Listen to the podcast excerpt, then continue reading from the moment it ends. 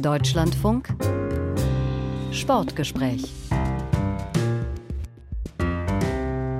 Heute mit Matthias Friebe und mit einer Frau, die vor wenigen Tagen Schlagzeilen machte, mit einer kurzen Ankündigung. Danke, das war's. Die erfolgreichste deutsche Winterolympionikin, die sechsfache Olympiasiegerin Nathalie Geisenberger, beendet ihre Karriere.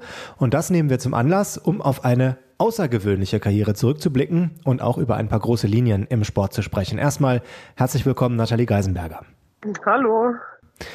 Was machen Sie am 16. Dezember? puh, ja, das, ähm, das weiß ich noch nicht. Und das ist tatsächlich neu für mich, dass ich im Winter, dass es da Tage gibt, wo ich einfach, äh, ja, einfach mal ins, in den Tag reinlebe und ähm, eben noch keine Termine habe, durch die, vor allen Dingen durch die ganze Weihnachtszeit. Sie wissen aber wahrscheinlich schon, was am 16. Dezember ist, oder? Nee. Das erste das Rennen der neuen Saison. Oh, ja.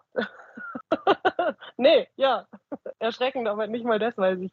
Ähm, ich werde es wahrscheinlich rechtzeitig mitkriegen, aber ich habe mir wirklich über den, über den gesamten Saisonplan und so ähm, noch relativ wenig gemerkt anscheinend.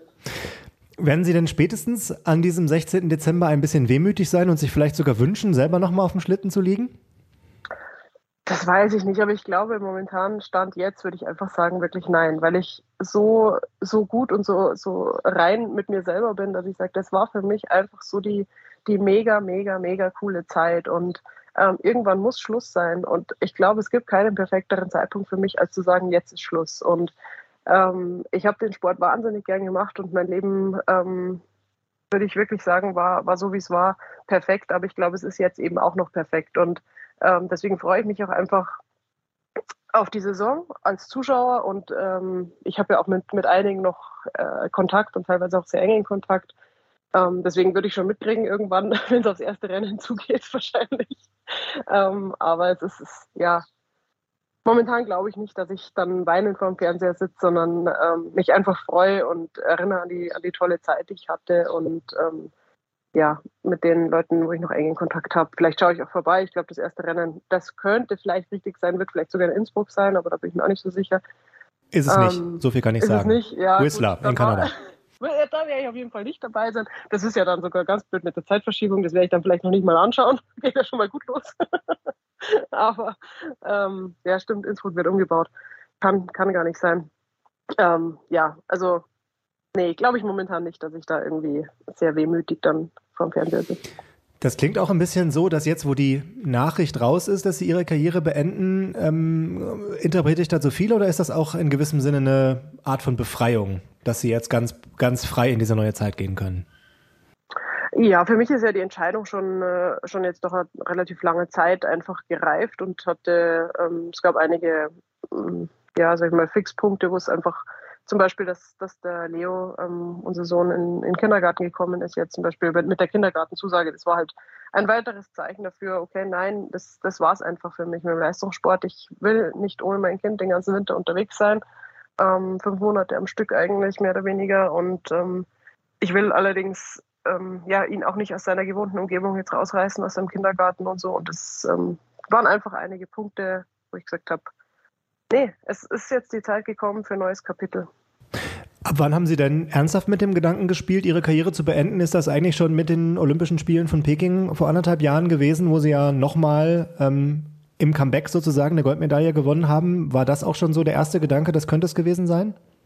Ja, schon. Also das, das muss ich schon zugeben. Das war schon der erste Gedanke, weil ich auch für mich relativ schnell festgestellt habe, ähm, dass wenn es ein perfektes Ende gibt, dann ist es das. Also dann ist es einfach ähm, der, der Doppel-Olympiasieg in, in Peking nochmal. Und ähm, da ist es bei mir losgegangen, dass ich angefangen habe zu überlegen. Dann eben die zweite Schwangerschaft, dann die Geburt von unserer Tochter, dann ähm, ja, es war einfach so, es war ein schleichender Prozess, aber es hat relativ schnell nach Peking angefangen und ähm, ja, damit gegipfelt quasi, dass ich jetzt äh, vor, vor ein paar Tagen eben das Karriereende bekannt gegeben habe und ähm, bisher aber auch wirklich ja, nur positive Rückmeldungen bekommen habe. Ganz, ganz viele Leute, die mir schreiben und ähm, das ist schon auch ein schönes Gefühl. Wie läuft denn da so der Sie haben jetzt schon gesagt, es gab so einzelne Momente, wie zum Beispiel diese Kindergartenzusage, aber wie läuft denn da so die innere Abwägung? Gab es da Momente, wo Sie sich selbst vom Karriereende überzeugen mussten oder wo Sie sich selbst auch versucht haben zu überzeugen, nochmal weiterzumachen? Wie muss ich mir das vorstellen? Gab es da so eine Art von, ja, Kampf ist vielleicht zu viel gesagt, so von einem inneren Ringen vielleicht? Eigentlich wenig. Also klar, es, äh, ich denke halt einfach so positiv und so an diese, an diese wahnsinnig schöne und coole Zeit zurück, ähm, dass es schon auch irgendwo ein bisschen schwierig ist, weil es ist, ich lasse den, den Leistungssport komplett hinter mir. Rodeln ist auch eine Sportart, wo ich weiß, ich werde nie wieder auf so einem Schlitten liegen. Also das ist nicht wie Skifahren oder Fußball, was man im Prinzip weiterhin sein ganzes Leben machen kann und äh, irgendwann dann in der AHA spielt oder wie auch immer.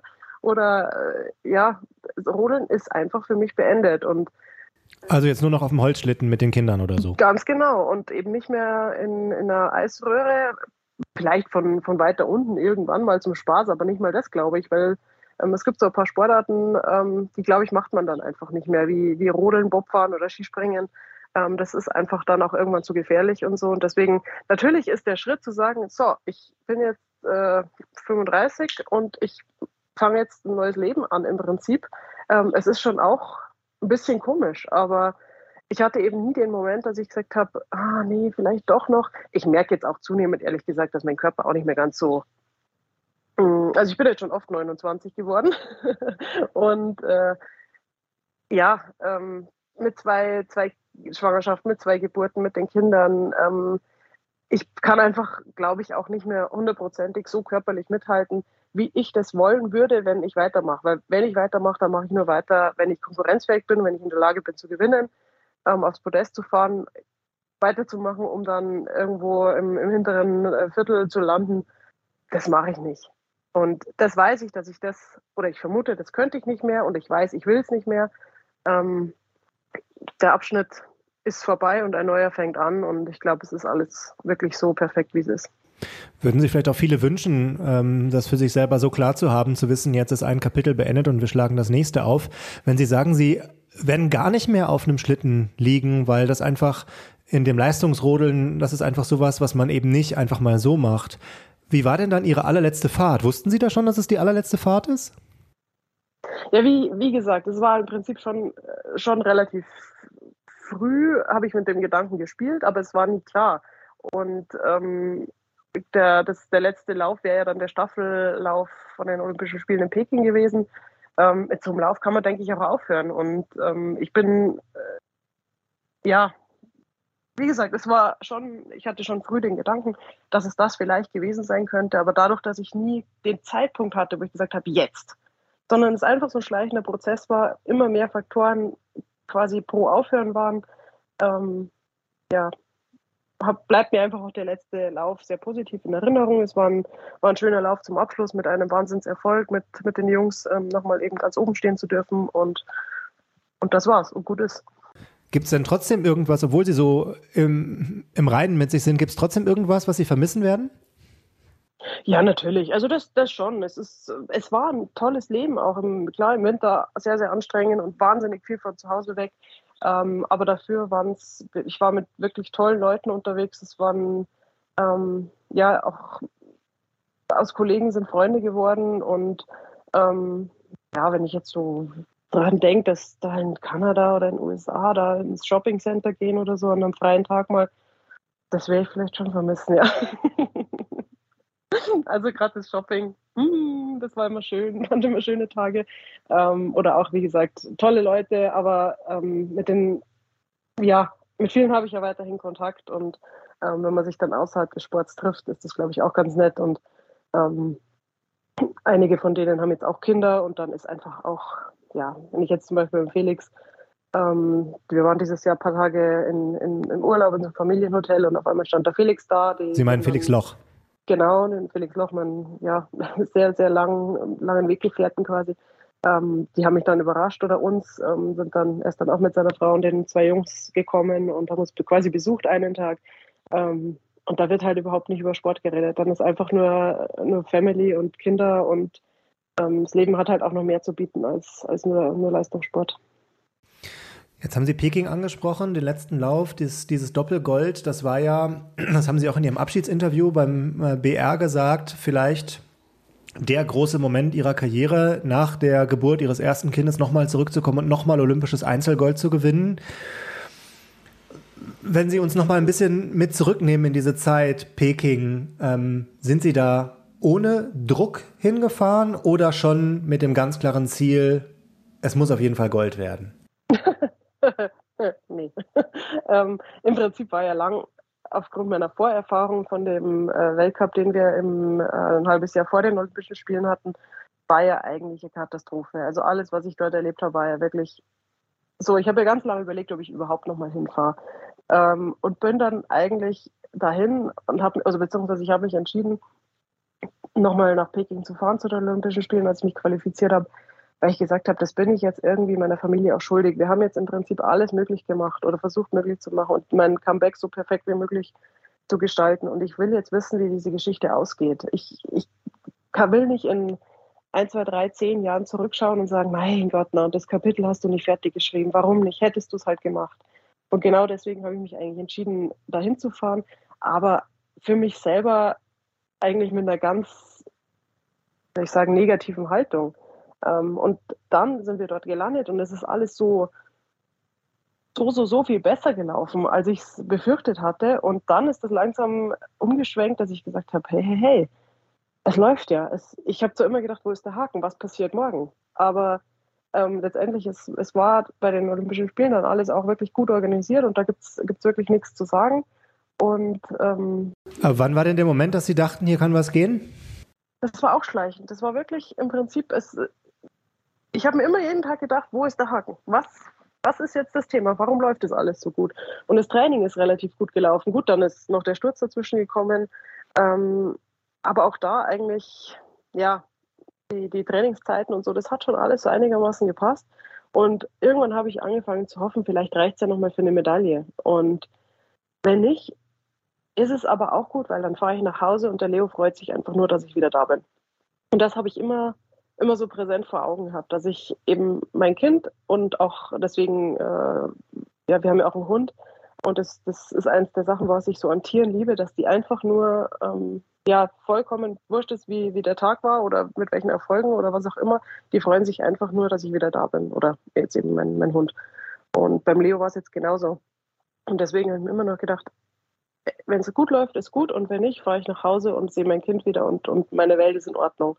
Sie waren ja dann nach dem ersten von, bei Olympia gibt es ja vier Läufe, waren Sie ja knapp Zweite hinter Julia Taubitz, auch aus Deutschland. Und dann im zweiten Lauf haben Sie dann die Führung übernommen, ähm, auch weil Julia Taubitz einen ziemlich miserablen zweiten Lauf erwischt hat.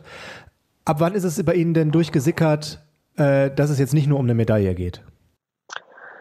Das glaube ich, kann man bei Olympia nicht sagen. Also da kann man nicht berechnen, ob das jetzt Medaille oder auch nicht wird, weil es einfach diese vier Läufe gibt ähm, mein erster Lauf war relativ schlecht, also da habe ich unten noch einen kleinen Patzer drin gehabt.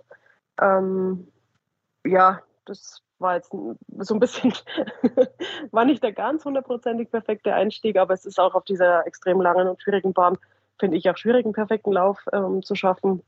Auf jeden Fall war ich dann schon mal drin im Rennen, war auf Platz zwei. Ähm, dann der zweite Lauf war richtig gut, da war ich auch von den Zwischenzeiten ähm, bis die Julia ist ja ähm, unten dann gestürzt ähm, und ins Ziel gerutscht, äh, war aber auch von den Zwischenzeiten wirklich gut dabei. Und ähm, bei, man muss halt einfach nur wissen, dass man bei Olympia vier Läufe hat und dass alle vier gut sein müssen.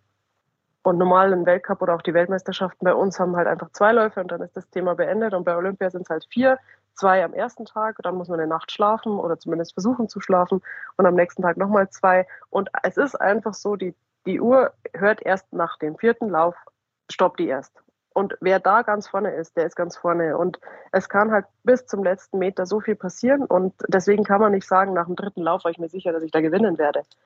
Es kann immer noch so viel passieren. Und gerade auf dieser schwierigen Bahn, ähm, da ganz unten, ich hatte ja beim Weltcup den Sturz da ganz unten, dann ist es vorbei. Und deswegen sollte man, finde ich, auch da nie davon träumen schon, was könnte denn sein. Also klar, träumen kann man viel, aber ähm, nicht damit rechnen, jetzt bin ich äh, dreimal die schnellste gewesen, so ungefähr, und äh, mir, kann, mir kann hier keiner was, sondern ähm, wirklich bis zum letzten Meter konzentriert bleiben und erst dann auf die Uhr schauen und schauen, was ist denn rausgekommen.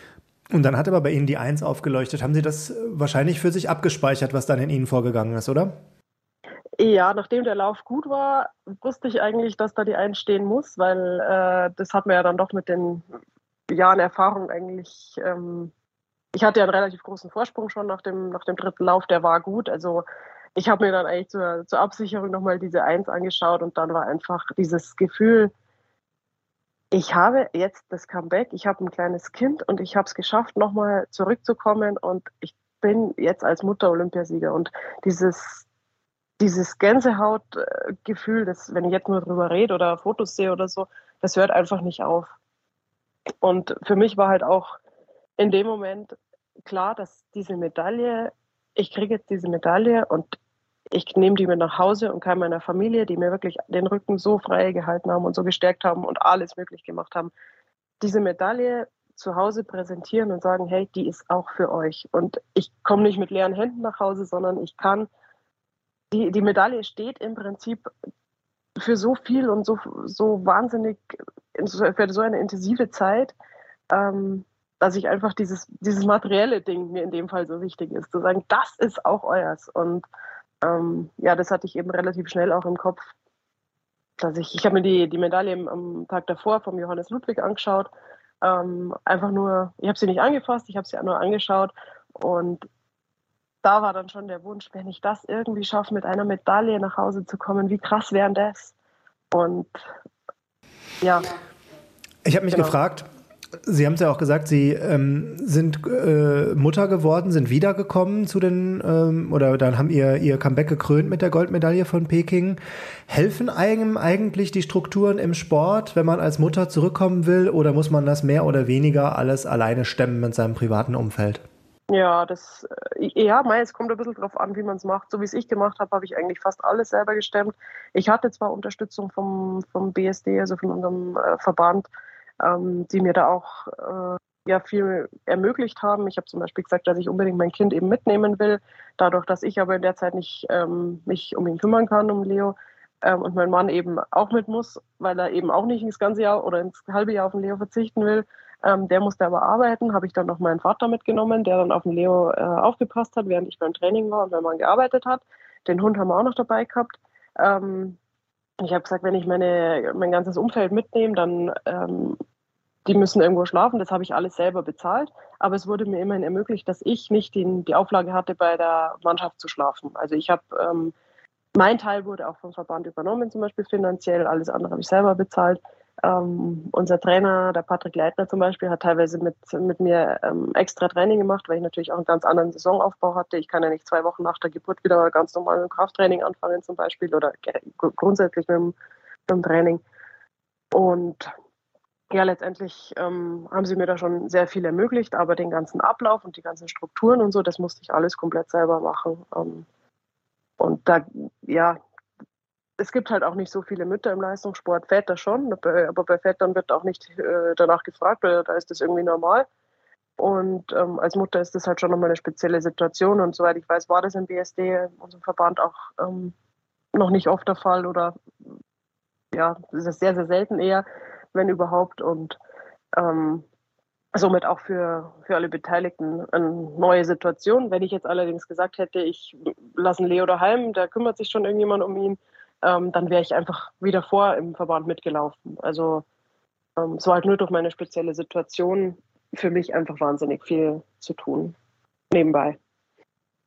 Es gibt ja auch Sportlerinnen, die sagen, sie wollen ihre Kinder ähm, zu Wettkämpfen mitbringen und kämpfen auch dafür, dass sich bei Wettkämpfen in Organisationen auch von Weltverbänden da was ändert. Ist das tatsächlich jetzt aus Ihrer eigenen Erfahrung ähm, ja ein Problem ist vielleicht ein zu großes Wort, aber eine Herausforderung, die sich der Sport noch mehr stellen muss? Ja, das kann schon sein. Ähm, ich glaube, dass das zunehmend äh, kommen könnte oder es wäre ja, wär ja begrüßenswert eigentlich, wenn ähm, wenn sich mehr Frauen den Schritt trauen, einfach äh, den Wunsch nach der Familie, nach den Kindern, ähm, dass das nicht gleichbedeutend mit dem Ende vom Leistungssport sein muss, sondern dass eben das schon kombinierbar ist. Aber es müssten da schon, glaube ich, sich die Voraussetzungen ein bisschen ändern. Für mich war immer wichtig, dass der Leo da ist. Nicht, ich wollte ihn nie an der Bahn haben, ähm, also nicht, nicht live vor Ort, das, das brauchte ich nicht, aber ich wollte ihn halt da haben, dass ich ihn aufwachsen sehe, dass ich für ihn Mutter sein kann Ähm, also der, die waren halt dann immer im Hotel und dadurch, dass ja Corona war, war sowieso an der Bahn ja keine Zuschauer erlaubt. Das ist also nochmal eine, eine andere Situation. Ähm, aber ja, letztendlich, was ich zum Beispiel als großes Thema ähm, sehe, wenn ich mir jetzt vorstelle, dass äh, die Olympischen Spiele in Peking mit Zuschauer ähm, gewesen wären, ähm, unter normalen Bedingungen, dann äh, wäre jetzt für mich zum Beispiel schon mal das erste Thema gewesen, ich hätte ihn eigentlich gern dabei gehabt, ihn und meine Familie, ähm, aber ohne Fernsehkameras. Also es bräuchte in meinen Augen zum Beispiel einen Ort, wo, wo die ähm, Familien hin könnten, so einigermaßen in der Nähe sind, aber wo da nicht die, die kleinen Kinder sofort im Fernsehen und in der Presse und überall sind. Also das ist zum Beispiel für mich ähm, wäre einer der, der wichtigen Punkte. Das sieht jeder anders und andere äh, wollen ihre Kinder gern ähm, präsentieren und im Fernsehen sehen. Ähm, ich, ich halt momentan nicht. Und ähm, da gibt es auch kein, glaube ich, kein richtig oder falsch, sondern einfach nur verschiedene Ansichten oder Meinungen. Und äh, sowas zum Beispiel wäre jetzt in meinen Augen für mich wichtig gewesen, wenn es denn nicht Corona und Peking und so weiter gewesen wäre. Es wird ja häufig auch ausgeblendet, wenn man so eine Karriere wie Ihre öffentlich betrachtet, dass da eben ein Umfeld und eine Familie dazu gehört. Sie haben immer wieder betont, wie wichtig Ihnen die Familie ist. Können Sie das am Ende irgendwie beziffern? Kann man das zusammenfassen und sagen, ohne die Familie hätten Sie niemals Gold gewonnen? Ja, na klar, hätte ich, äh, hätte ich nicht. Und äh, mit, äh, gerade mit der Unterstützung von meinen Eltern äh, von, von ganz klein auf und mit der Förderung ähm, hätte ich es nicht geschafft. Das, äh, ich, ich bin immer der Meinung, dass so ein Erfolg oder ähm, jede Medaille eigentlich aus einem Puzzle besteht. Und da kann man natürlich, ähm, ist ein großes Puzzleteil oder vielleicht auch mehrere, ähm, das familiäre Umfeld. Und ähm, das hat eben bei mir gut gepasst. Und äh, die anderen Puzzleteile sind dann ähm, Material, Ärzte, Trainer, ähm, Physiotherapeuten, Freunde. Also das Talent wahrscheinlich auch wahrscheinlich kommt bei vielen auch noch Talent, Fleiß und so weiter dazu. Also das ist halt, sobald ein Puzzleteil eben nicht mehr da ist, wenn ich das allergrößte Talent habe, das es jemals gegeben hat, ähm, aber einfach zu faul bin zum Trainieren, dann hilft mir halt das alles nichts, weil dann, dann wird es auch nichts. Also letztendlich finde ich, dass jede, jeder Erfolg aus einem großen Puzzle besteht und ähm, wenn alle Puzzleteile letztendlich zusammenpassen und alle da sind, dann kann eben auch so ein Wahnsinnserfolg rauskommen. Nathalie Geisenberger ist heute bei uns im Sportgespräch. Frau Geisenberger, wenn man rodeln will, dann muss man sich bewusst dafür entscheiden und zumindest, sage ich mal, in mittelbarer Nähe zu einer Rodelbahn leben. Bei Ihnen waren es gut 100 Kilometer. Aber wären Sie ohne die Nähe zum Königssee oder die fast Nähe zum Königssee vielleicht was anderes geworden? Ja, wahrscheinlich wäre ich irgendwas woanders gelandet, ja. ne, ich war ja schon immer sehr sportbegeistert äh, als, als Kind. Ich habe viel ausprobieren dürfen, wo ich auch sehr, sehr dankbar bin, was ich jetzt auch versuche, meine, meinen eigenen Kindern ähm, zurückzugeben, beziehungsweise zurück ist, ist Quatsch, aber ähm, zu vermitteln, die Werte vom Sport und von der Bewegung, dass das einfach was Tolles ist. Und ähm, ja, wo, wo, ich gelandet wäre, weiß ich nicht. Damals war ich im, im Bereich Ski Alpin relativ gut. Ob ich mich da durchsetzen hätte können, das ähm, weiß niemand. Das ähm, letztendlich glaube ich, dass es für mich die richtige Entscheidung war, mich aufs Rodeln zu spezialisieren. So schlecht war es nicht. Auch wenn es nur lieber auf den zweiten Blick war, habe ich gelernt. Ja, genau. Ähm, was hat Sie denn dann fasziniert eigentlich? Die Geschwindigkeit an dem Eiskanal oder, oder was hat dann die Liebe auf den zweiten Blick ausgemacht? Ja, das ist eigentlich ist eher der Grund, dass es nicht beim ersten Mal war. Beim ersten Mal war ich im Prinzip halt wirklich nur Passagier. Das war wie Wasserrutsche. Ich kannte halt vom Skifahren und von allen anderen Sportarten, die ich damals probiert hatte, dass man schon irgendwie selber in der Hand hat, wie schnell, wohin, ähm, egal ob es jetzt Skifahren war oder Radlfahren oder was auch immer. Ähm, ja, da, da war ich dann schon ähm, beim Rodeln halt einfach wie eine Wasserrutsche. Ich bin halt da runter und wusste nicht, was mir geschieht und links, rechts, bum, bum.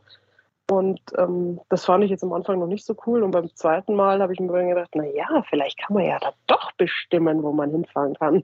Und das muss ja irgendwie möglich sein. Und dann war wieder der Ehrgeiz in mir gewesen. Also wenn mir einer sagt, das geht nicht, das schaffst du nicht, dann ist halt, ähm, dann geht es bei mir los, weil dann will ich es schaffen. Und ähm, genau deswegen hat es mir dann eigentlich ab dem zweiten Mal schon viel Spaß gemacht. Und als ich dann immer besser geworden bin und ähm, klar, die Geschwindigkeit ist cool, die, das Streben nach Perfektion, ähm, dass man einfach sagt, der perfekte Lauf in einer perfekten aerodynamischen Position. Ähm, Haben Sie den mal erlebt? Ja, den perfekten Lauf? Hm. Oder schwierig. also ich, ich glaube, ich war hin und wieder schon nah dran und ähm, es gab auch Läufe, wo ich gesagt habe, ich hätte jetzt nicht gewusst, was ich hätte besser machen können. Mhm. Aber es geht immer besser und wenn es nur am Start noch ein Tausendstel mehr ist oder so. Aber also es gab schon ein paar Läufe, wo ich, wo ich auch im Nachhinein jetzt nicht wirklich gewusst hätte, was, was hätte ich jetzt da besser machen sollen. Aber wahrscheinlich geht es trotzdem immer noch. Ein ganz, ganz, ganz kleines bisschen schneller oder besser oder wie auch immer. Es gibt ja nicht so viele Menschen, die leistungsmäßig rodeln, auch äh, nicht in Deutschland. Das heißt, wenn man sich für Leistungssport entscheidet, dann ist ähm, der Weg ja irgendwie schon zumindest klar. So wirkt es von außen. Wie sehr ist man dann von Jugend an eigentlich schon mit dem Ziel Olympia konfrontiert, wenn man, pro, wenn man sich für Leistungssport Rodel entscheidet? Also ich, ich war ja, wie, wie, gesagt, schon immer sehr sportbegeistert und habe auch früher ähm, ich habe nie viel Fernsehen geschaut. Ich äh, kenne keine Serien, ich kenne keine Filme, ich kenne eigentlich ähm, so gut wie nichts, was im Fernsehen läuft, kann mich aber gut daran erinnern, dass ich von den Olympischen Spielen schon immer begeistert war. Also dass, wenn wir das damals angeschaut haben, ähm, da, da habe ich alles angeschaut. Da habe ich auch Sportarten angeschaut, die, die mich das ganze Jahr nicht äh, oder drei 3,9 Jahre nicht interessieren und dann, oder was heißt nicht interessieren, ich einfach damit nichts zu tun habe und dann sitze ich da und schaue, weiß ich nicht, Synchronschwimmen an oder, äh, oder irgendwas. Also ähm, und sitze da fasziniert und begeistert vor dem Fernseher. Und einfach diese Faszination Olympia, diese, diese fünf Ringe. Ähm, Hat sich das dann bewahrheitet, als Sie es erlebt haben? Ja, auf jeden Fall. Also das ist einfach was, was man erlebt haben muss, um, um es zu beschreiben. Die, die, diese magische, diese magischen fünf Ringe, wie ich, äh, wie ich sagen würde. Also da wirklich, da waren, da waren Sportarten dabei, Wahnsinn. Und ich saß da vor dem Fernseher vollkommen gefesselt. Ähm, und es ist auch heute noch so. Also es ist, ich freue mich einfach jetzt schon wieder drauf. Ähm, ja, auf, auf Mailand, dann auf Paris. Ähm, das sind einfach Gänsehautmomente. Ob man jetzt aktiv dabei ist, dann ist es vermutlich noch viel, viel mehr so, aber auch, auch passiv. Ich finde es einfach ähm, ganz, ganz toll und sicher ein Highlight für die, für ganz, ganz viele Kinder, die sich für einen Leistungssport entscheiden, aber es schafft halt nur einen Bruchteil. Also es ist ja nicht so, dass, dass man ähm, da nur, weil man sich für Leistungssport entsche entscheidet, automatisch zu den Olympischen Spielen kommt. Es ist schon wirklich ein, ein sehr, sehr kleiner Kreis und ähm, da dazu äh, zu gehören oder dazugehören zu dürfen, ist ähm, ja auch wirklich was ganz Besonderes.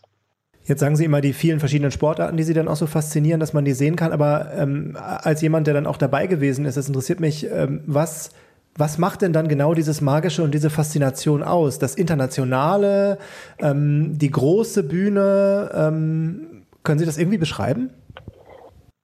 Also bei, bei mir war es jetzt so, wir sind ja normalerweise nur wir Rodler international zusammen unterwegs als Tross. Wir fliegen dann gemeinsam nach Amerika und kommen dann wieder und fliegen dann gemeinsam äh, nach äh, Lettland. Da gibt es schon welche, die fliegen einen Tag früher oder einen Tag später oder teilweise auch äh, sitzen wir in der gleichen Maschine oder wie auch immer. Ähm, aber im Prinzip sind immer nur wir unterwegs. Und bei den Olympischen Spielen ist es so, da sind dann alle Sportler aus allen Nationen in diesem olympischen Dorf. Die haben alle das gleiche Ziel. Da ist keiner dabei, der, äh, ja, der irgendwie in Anführungszeichen was Besonderes ist, sondern ähm, da trifft man dann Leute, ähm, die gehen an einen vorbei und haben ganz genau das gleiche Ziel. Die gehen genauso zum Essen an dem gleichen Tag zur selben Uhrzeit ähm, und holen sich am Buffet ähm, irgendwas wie, wie man selber. Und ähm, dieses internationale Zusammenrücken von allen Sportlern aus allen Sportarten ähm, ob das jetzt im Bereich Rodeln ist oder im Bereich Eishockey oder Skispringen oder was auch immer ist, die haben alle das gleiche Ziel, ähm, an Tag X möglichst ihr Bestes zu geben und ähm, um die Medaillen zu kämpfen. Teilweise, ähm, ja, im Prinzip, da geht es ja schon los, bei dabei sein ist alles, was halt bei Olympia wirklich ähm, schon ein Funken, ein großer Funken Wahrheit auch dran ist. Norbert Loch, ähm, der Bundestrainer, hat gesagt, jetzt wo ihre Karriere zu Ende ist, wollen wir, Zitat, Nathalie vor allem zu vielen repräsentativen Dingen in unser System einbinden. Es gibt viele Aufgaben und Herausforderungen, wo Athleten wie Nathalie für uns ihre Stimme erheben können. Ist das tatsächlich das, wie Sie sich das vorstellen, jetzt ähm, so eine Art Rodelbotschafterin zu werden? Ähm, also da zum einen mein, mein oberstes Ziel ähm, ist, dass ich bei der Bundespolizei bleiben kann. Ich war ja, habe ja da die Ausbildung gemacht, bin ähm, seit 2006 jetzt bei der Bundespolizei und ähm, da sind sehr, sehr gute Gespräche am Laufen. Ich würde da im Prinzip sehr, sehr gerne in Bad Endorf bleiben im Bereich Sport.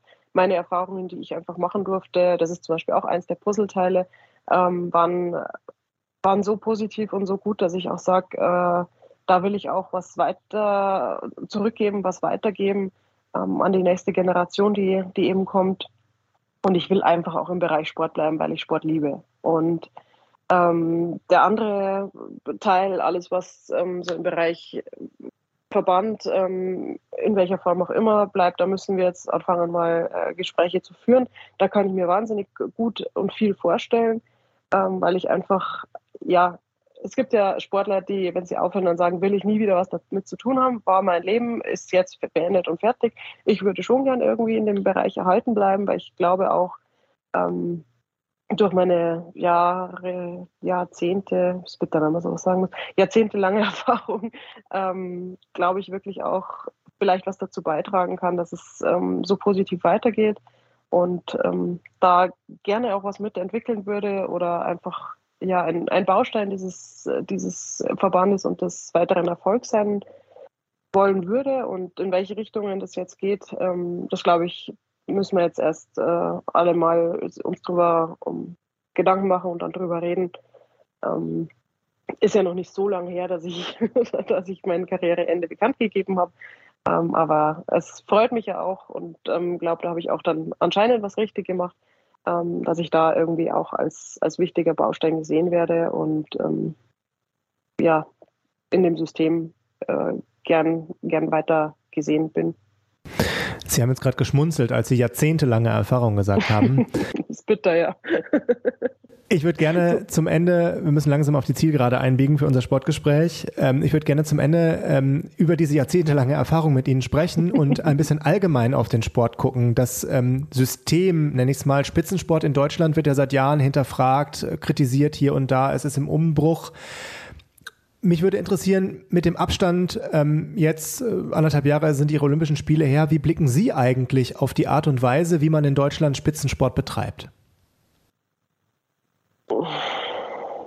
Ja, grundsätzlich kann ich fast eigentlich bisher wirklich nur von mir reden, weil ich ähm, noch nicht so viel Gelegenheit hatte, ähm, auch in, in andere Sportarten tiefer reinzuschauen. Und ähm, so wie es ich gemacht habe, war es wirklich nicht die Norm. Also die Unterstützung, die ich von zu Hause hatte, ähm, die Entfernung zur, zur nächsten Sportstätte mit 120 Kilometer, einfach das ist schon krass. Und ähm, ich habe da wahnsinnig viel auf mich genommen. Ich habe auch wahnsinnig, oder meine Eltern haben auch sehr, sehr viel auf sich genommen. Ähm, und ähm, Darf ich da einmal kurz einhaken? Ähm, ja, heißt das, ähm, das System, also so wie man in, in Deutschland Talente fördert und findet, man eigentlich ohne persönlichen Einsatz wie den ihrer Eltern an Sportler, die sechsmal olympisches Gold gewinnen wie sie, eher nicht finden würde? Ich, ich kann es nicht sagen. Ich weiß, dass ich es ohne meine Eltern und ohne die Unterstützung und die, die Förderung von zu Hause und gerade was mein Vater alles auf sich genommen hat, hätte ich es nicht geschafft. Ob das in anderen Sportarten geht oder ob das geht, wenn man äh, in näher an einer Sportstätte wohnt, wenn man als Kind mit dem Radl hinfahren kann. Ähm, ich kann es nicht sagen. Ich weiß es nicht. Es, für mich war einfach die Gegebenheit so, dass ich einfach wahnsinnig weit weg wohne. Was heißt wahnsinnig weit? Aber dafür, dass man im Prinzip äh, schon jeden Tag dort sein sollte vor Ort, ähm, ist es halt weit. Und wenn man keinen Führerschein hat als Kind, dann ist es halt noch viel weiter, weil man immer abhängig ist davon, ob jemand findet, der einen da hinfährt und auch ob die Schule mitmacht und, ähm, und so weiter. Und deswegen kann ich es für mich gar nicht sagen. Ähm, beziehungsweise ich kann sagen, für mich wäre es anders nicht möglich gewesen. Ähm, was wäre aber die Alternative gewesen? Ich meine, es gäbe ja in Berchtesgaden ein Internat. Nur ich bin ein Familienmensch. Mich hätte, ich hätte da nicht weitergemacht, weil ich es nicht wollte. Ähm, abgesehen davon weiß ich auch nicht, ob das ähm, für den Bereich Rodeln so perfekt ist. Ähm, also für mich war es nie eine, äh, also dort das, das Internat in, in Berchtesgaden. Ähm, aber für mich war es halt nie eine Option und deswegen kann ich sagen, ich hätte es sonst nicht geschafft. Ob es in anderen Sportarten oder auch im Bereich Rodeln anders gehen würde, unter anderen Voraussetzungen und vielleicht auch anderen menschlichen Voraussetzungen. Ich kann es nicht sagen. Die, ich glaube, da kommt jetzt erst meine Zeit, wo ich da tiefer reinschauen kann, reinschnuppern kann, auch in andere Sportarten ähm, und wo mich das auch, bisher hat mich das ehrlich gesagt nicht interessiert. Ich hatte genug mit mir und meinem äh, Ablauf zu tun und habe mich da nicht, nicht großartig drum gekümmert, was passiert, äh, wie, wie machen das andere. Und ähm, würde trotzdem gerne noch mal eine, noch eine weitere Frage stellen. Ähm, man redet ja auch darüber, dass man ähm, mehr zentralisieren soll, dass man Stützpunkte zusammenlegen soll, um es effektiver zu machen. Das würde ja bedeuten, dass es möglicherweise dazu kommen könnte, dass von den vier Rodelbahnen, jetzt ist gerade Ihre Heimbahn in Königssee zurzeit nicht befahrbar nach dem Unwetter, ähm, dass es von den vier Bahnen am Ende möglicherweise eine wäre, wo der Leistungsstützpunkt Deutschland Rodeln wäre. Würde das das ziemlich alles verändern in Ihrer Sportart? Mm, ja, und ich, das glaube ich würde im Bereich Rodeln jetzt in Deutschland auch nicht funktionieren, weil ich glaube, dass wir Deutschen so gut sind ähm, im Bereich Bobrodeln und Skeleton, ähm, weil wir vier Bahnen haben, weil wir so viele Möglichkeiten haben äh, zu trainieren, weil wir auch als kleine ähm, Kinder oder als Kinder, Jugendliche einfach schon viel mehr Möglichkeiten haben, verschiedene Bahnen, Bahncharaktere kennenzulernen. Ähm, und es gibt halt dann auch solche, ähm, ich ich bin halt der ganz großen Meinung, dass Leistungssport auch zum ganz großen Teil einfach individuell ist, dass man nicht, dass es nicht unbedingt äh, viel, viel besser ist, wenn alle, die in Deutschland rodeln, jeden Tag zusammen das Gleiche trainieren müssen, sondern dass der eine hat da seine Stärken, der andere hat da seine Schwächen, die Schwächen müssen gestärkt werden. Also individuelle Förderung ist Ihr Also Credo. ich bin immer gut gefahren mit meinem, genau, mit meinem individuellen, ob das in anderen Sportarten anders ist oder ob man dann noch mehr ähm, ja, ich, wie gesagt, da, da, bin ich echt noch zu frisch jetzt raus und kann mich jetzt dann erstmal mit den Themen beschäftigen, ähm, dass da, glaube ich, schon einiges passieren muss und auch, ähm, ja, was, was, mich zum Beispiel mal geschockt hat, ist auch bei uns im Nachwuchs, ähm, wir hatten im Sommer so ein Trainingscamp, einen Startlehrgang, waren also auch auf Eis, äh, nur zum Start üben da ist nicht die ganze Bahn vereist, sondern das ist im Prinzip so ein separates Stück, so ein, wie so ein U. Auf der einen Seite geht es runter und der Gegenhang ist zum Bremsen und dann geht es wieder von vorn los. Ähm, und wir haben uns da gerade beim Mittagessen unterhalten und dann war eine, ja, damals eben junge Athletin, die aufgestiegen ist und hat uns gefragt, welche Preise es denn dann am Ende vom Lehrgang gibt. Und ich dachte, welche, was für Preise? Also der, der Anspruch einfach, dass ich will heute hier mein Bestes zeigen und das ist eine Leistungsüberprüfung, ähm, so wie es ich kenne, dass ich einfach sage, boah, ich mache alles möglich und ich probiere, was irgendwie in mir steckt, zu zeigen und rauszuholen. Ähm, da brauche ich keine Preise dafür. Also da, da, muss ich mir nicht als erstes, wenn ich gewinne, was vom Tisch aussuchen dürfen und selbst der Letzte kriegt noch was. Ähm, sondern ja, die, ich kenne es halt so nicht. Ich habe keine Preise gebraucht und ähm, Stichwort intrinsische Motivation. Ja. Ähm, ich würde gerne wissen, da Sie ja selber viele Sportarten auch ausprobiert haben, vom Alpinen haben Sie uns erzählt, äh, uns auch erzählt, ähm, dass Sie gerne viele Sportarten gucken, bei Olympia sich davon faszinieren lassen. Was würden Sie aus Ihrer Perspektive als sechsfache Goldmedaillengewinnerin sich denn wünschen, wie sich der Leistungssport in Deutschland entwickelt? Was brauchen wir für einen Leistungssport in Deutschland? Diese Debatte wird ja immer wieder geführt. Ja, aber nochmal, ich, ich ich für mich, für mich war es perfekt, wie es war. Ähm, und um weitere Themen, ich, ich kann es noch nicht sagen. Ich bin jetzt, habe jetzt vor ein paar Tagen erst gesagt, ich bin raus. Ähm, muss mich jetzt damit, oder was heißt muss, muss ich nicht, aber ich möchte mich damit auch ähm, näher auseinandersetzen, auch mit anderen Betroffenen ähm, aus anderen Sportarten einfach mal reden.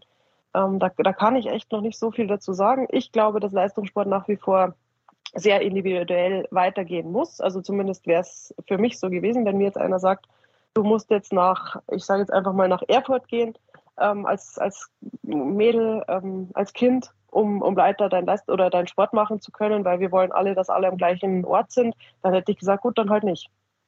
Ich wäre raus gewesen. Ich wollte zu Hause bleiben, ich wollte bei meinem Umfeld bleiben und ich bin einfach so ein Mensch. Ich brauche auch meine Familie und meine Freunde ähm, in der Nähe zum Beispiel. Aber das Vielleicht gibt es Sportarten, wo das funktioniert oder gibt es andere Leute oder man muss, man muss anders sein in, in, Zukunft, aber ich weiß es noch nicht. Verstehe. Ist Ihnen in Ihrer Karriere mal begegnet, ähm, nach einer Goldmedaille, nach einem Erfolg, dass Sie eine Reaktion bekommen haben, ähm, dass Sie irgendwie ich will nicht sagen belächelt wurden, aber dass es so Kommentare gab nach dem Motto, ja, äh, nach dem Motto, ja, ja, im Rodeln, da ist Deutschland eh konkurrenzlos. Mm, nö, oder ich habe es vergessen oder verdrängt oder nicht ernst genommen, aber kann ich mich auf jeden Fall jetzt nicht aktiv daran erinnern. ähm, weil ja doch schon klar, das war jetzt in den letzten Jahren, Jahrzehnten oft so, dass Deutsche gewonnen haben, aber dadurch, dass in Deutschland ja die Konkurrenzsituation so hoch war, war halt absolut nicht klar, welche von den Deutschen äh, gewinnt. Und ähm, nur weil wir so viele und so gute Athleten und Athletinnen ähm, waren und sind, haben wir ja diese Situation so. Und um überhaupt in Deutschland in der Nationalmannschaft die Rennen fahren zu dürfen, muss ich ja schon so gut sein, weil ich sonst national gar nicht schaffe, dass es international wahrscheinlich dann auch gut sein wird. Also ähm, um überhaupt in, wir haben Leute gehabt, die, die mussten aufhören mit, mit, mit dem Sport in Deutschland und wären in jeder anderen Nation super, super gerne genommen worden und wahrscheinlich international dann auch auf Platz, keine Ahnung, 5, 6, 7, vielleicht auch mal 3, 2, 1 ähm, unterwegs gewesen. Rodeln ist trotzdem eine Art Nischensporte, das machen nicht so viele in Deutschland. Jetzt sind Sie vielleicht das Aushängeschild, haben die meisten Goldmedaillen gewonnen. Ganz einfach gefragt, kann man da eigentlich gut von leben vom Profi-Rodeln? Ja, es kommt auf die, auf die Art und Weise der Vermarktung an. Also wie gesagt, bei mir ist der Grundbaustein schon mal die Bundespolizei, ähm, wo ich einfach regelmäßig mein, mein normales Gehalt kriege. Und ansonsten ähm, liegt es, glaube ich, auch zum Teil an einem selber, an den Sponsoren, ähm, welche Partner man sich ähm, schafft, es sich an die Seite zu holen. Und ähm, es ist jetzt nicht so, dass man Reichtümer oder ich konnte keine großen Reichtümer ansammeln. Ich habe ähm, gut gelebt, ich habe äh, es wahnsinnig gern gemacht. Es gäbe auch Sportarten, wo ich mit dem Erfolg überhaupt keine Geldsorgen äh, mehr gehabt hätte jetzt. Aber ähm, letztendlich habe ich das gemacht, was ich geliebt habe und bin, bin froh und stolz, ähm, was für tolle Partner ich an meiner Seite hatte, welche Sponsoren und ähm, bin dankbar, dass ich die Unterstützung über so viele Jahre hatte. Am Ende von so einer Karriere bekommen Sie natürlich viel die Frage gestellt, wie geht's weiter? Das haben Sie uns schon beantwortet, das haben Sie auch im bayerischen Fernsehen schon sehr ausführlich getan, dass es jetzt Zeit für die Familie geben soll und dass Sie bei der Bundespolizei bleiben wollen. Deshalb würde mich ganz am Schluss Folgendes interessieren. Sie haben zwei kleine Kinder. Was geben Sie den beiden eigentlich aus Ihrer Leistungssportzeit und vom Rodeln weiter? ähm, also aus meiner Leistungssportzeit, ich glaube, das ist noch ein bisschen zu früh. Der Leo ist jetzt drei, ein Viertel. Ähm, die Lina, die, die ist Irgendwann acht Monate, da ist noch äh, ganz weit weg. Und ansonsten, Mai, ich versuche einfach beiden Kindern, glaube ich, den Wert des Sports erstmal zu zeigen, zu vermitteln, wie schön es ist, sich zu bewegen. Der Leo liebt es. Also der, der ist wirklich ein, ein Kind, das auch ohne Bewegung ähm, glaube ich, eingehen würde. Der, der ist gern draußen, er, er, liebt es draußen in der Natur zu sein, der geht auch einfach durch den Wald und freut sich, ähm, springt von Baumstämmen runter, der hat jetzt Radlfahren gelernt, der ist letztes Jahr schon Ski gefahren. Ähm, und äh, ja, was ich im, im Bereich Rodeln weitergebe, die, äh, ich habe letztes Jahr auch so einen ganz kleinen Holzschlitten gekauft. Wir haben im Prinzip Schlitten in allen Formen, Farben und Größen ähm, im Haus. Also das ist bei uns natürlich schon ein großes Thema. Ähm, ob es jetzt so ein kleiner Plastik-Poporutscher ist oder ähm, ja doch ein einigermaßen teurer äh, kleiner Holzschlitten oder so. Also da dürfen sie natürlich alles ausprobieren. Ähm, und ich, ich würde mich freuen, wenn sie eben einfach Spaß an der Bewegung haben. Es muss nicht im Bereich Leistungssport enden, ähm, sondern einfach nur, ähm, ja, der Leo draußen, der spielt immer mit den großen Jungs aus der Nachbarschaft Fußball und ist wahnsinnig stolz, dass die mit ihm spielen ähm, und, und freut sich und übt und übt fangen und werfen. Also er liebt es einfach und das freut mich und da, da hüpft mein Herz, wenn ich, wenn ich ihn da sehe, ähm, dass er sich einfach gerne bewegt, weil das ist einfach so was Schönes und ähm, Sport zu machen, einfach Freude an der Bewegung zu haben, glaube ich, ist für alle und vor allen Dingen für die, für die kleinen Kinder oder für die Kinder so, so wichtig, um einfach sich aufs Leben auch irgendwie vorzubereiten, seinen Körper kennenzulernen und auch rauszufinden, was macht mir denn Spaß, was kann ich denn besonders gut, ähm, was macht mir keinen Spaß. Das ist einfach in meinen Augen ähm, im Bereich kleine Kinder, Kinder, Jugendliche wahnsinnig wichtig und schön. Können Sie sich irgendwann vorstellen, als Mama mit an der Bahn zu stehen? Aktuell vielleicht schwierig, weil wir auch gar keine Rodelbahn haben. Ähm, da wäre es jetzt erst der erste Schritt, dass die Bahn am Königssee wieder aufgebaut wird und ähm, was die Zukunft bringt, werden wir sehen. Und äh, wenn es so ist, ist es gut, dann werde ich das auch ähm, im Rahmen meiner Möglichkeiten unterstützen. Aber wenn es im Bereich irgendeine andere Sportart ist oder irgendwas komplett anderes, ähm, werde ich das genauso machen. Ähm, und äh, ja, bin da vollkommen offen. Und ähm, es ist zwar ein blöder Spruch irgendwie, so ein, so ein typischer Kitsch-Spruch, aber es für mich ist das Allerwichtigste, dass meine Kinder mit dem, was sie machen, ähm, glücklich sind. Und da ist mir auch vollkommen wurscht, was das ist, ob das jetzt Rodeln ist oder Fußball oder Tanzen oder irgendein handwerklicher Beruf. Es ist mir einfach egal, Hauptsache, sie sind glücklich. Das war unser Sportgespräch. Nathalie Geisenberger, sechsmal olympisches Gold, jetzt gerade ihre Karriere beendet. Danke für Ihre Einblicke, für die Rückblicke auf so eine lange Karriere und auf das, was Sie mit uns geteilt haben. Das Sportgespräch gibt es wie immer online nachzuhören in der DLF Audiothek App, genauso wie auch unseren Players Podcast. Ich bin Matthias Friebe. Danke fürs Zuhören und bis zum nächsten Mal.